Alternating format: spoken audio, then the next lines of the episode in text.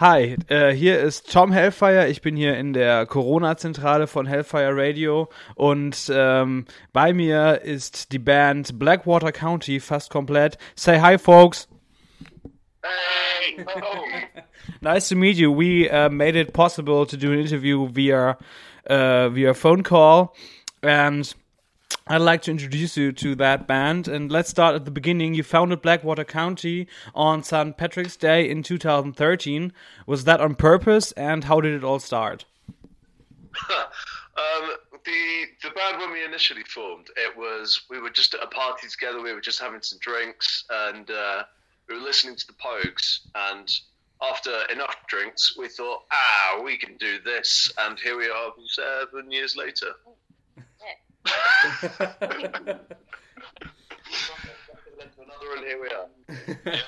But why folk punk? Do you have any uh, Celtic roots or something? Uh, not especially. We're all fairly boringly English. Um, it's it's good fun to play, um, and it's not too difficult either. And it turns out lots of people have really cheap folk instruments that they want to get rid of, which is handy.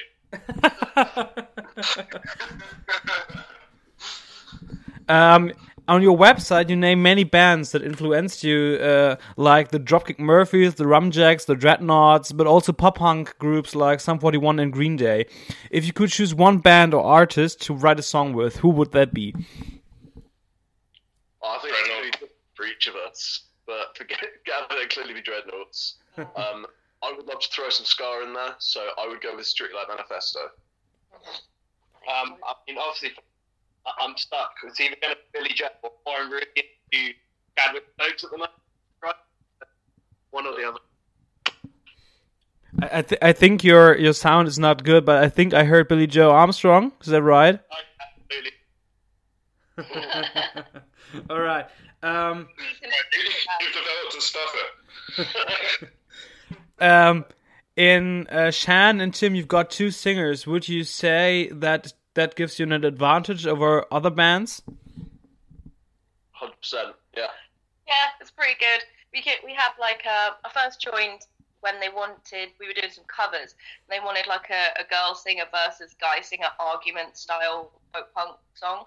So we can go there and do this kind of like shouting match with each other, or you know sometimes like I take the reins on like a slow lovey dovey song or something, and then Tim comes back and does like a beansy gravelly song, and I, I think we have like the best of like three different worlds, and Hmm. then also like when one of us just gets tired, the other one can take over. You- do, do you guys remember that um, St Patrick's weekend a few years ago when Tim absolutely lost his voice and all the rest of us had to sing everything? That was proper funny. yeah. Um, let's talk about your new record, Comedies and Tragedies. What does that title mean to you? It's a lot of the, the album is about kind of becoming a bit more adult and you're trying to work things out. And uh, there, are, there are ups and there are downs, um, and lots between.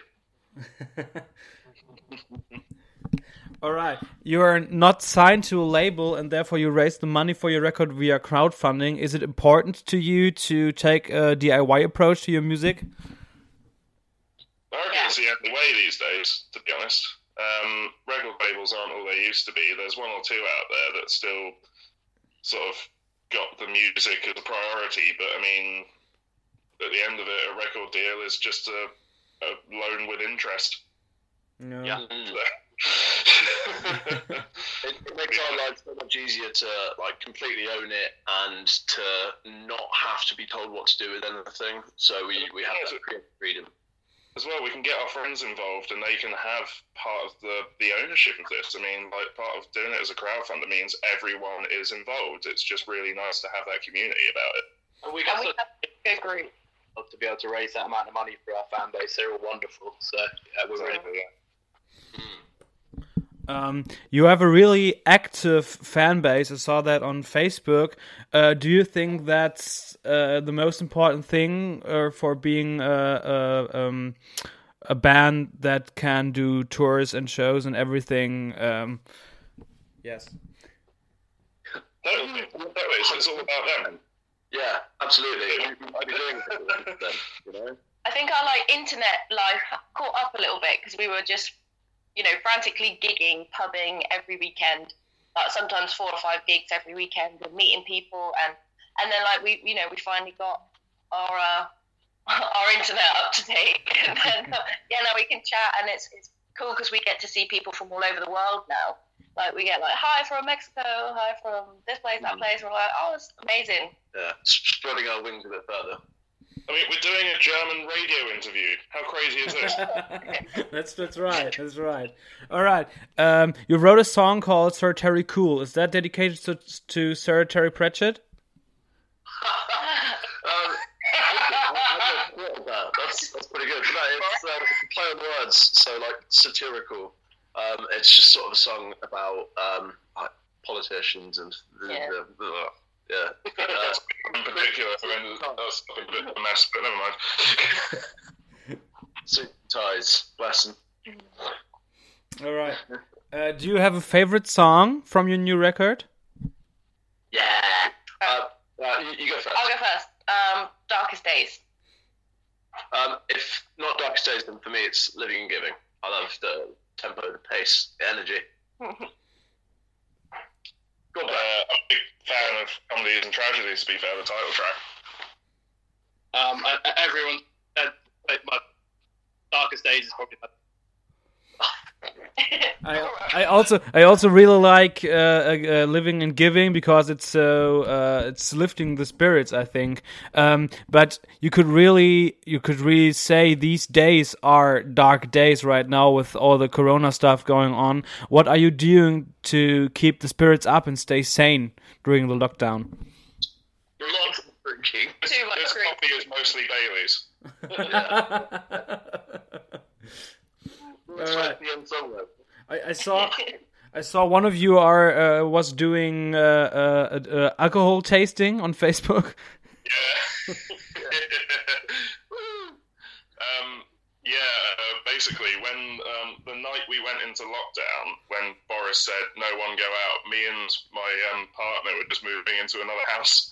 So we had to go to my parents' place to go pick up like our furniture and rubbish. Um, luckily, my mate Bill has a cider farm just around the corner from there, so we went and picked up 20 litres of Scrumpy.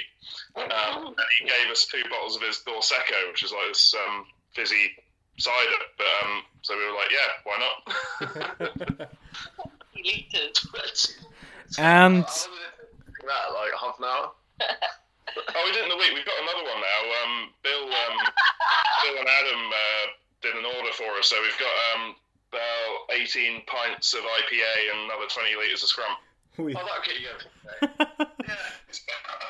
And uh, Shannon, as I'm looking t- uh, at your uh, rather bold hat, you did something too uh, to raise some money uh, for uh, something. Can you tell? uh, Can, can you tell me more about that?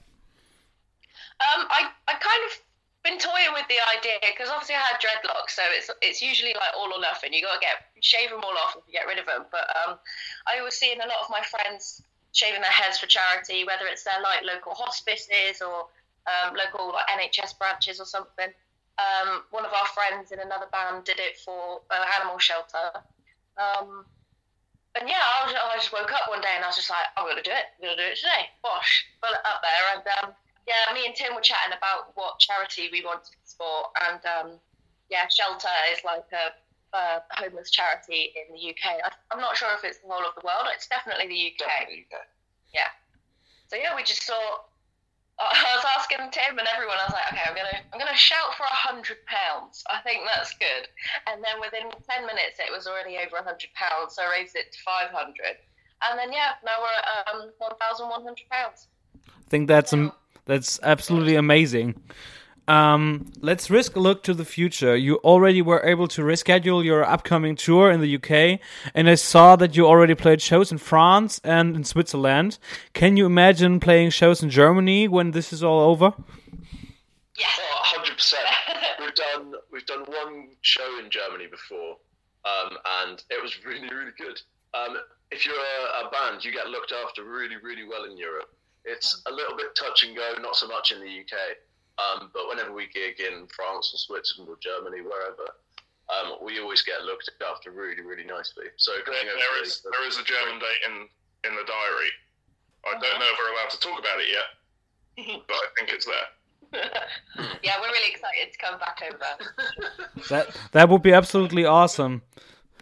Uh, th- thank you, thank you very very much for the interview, and keep up the good work. And yeah, thank you very much. Dankeschön, meine Liebling.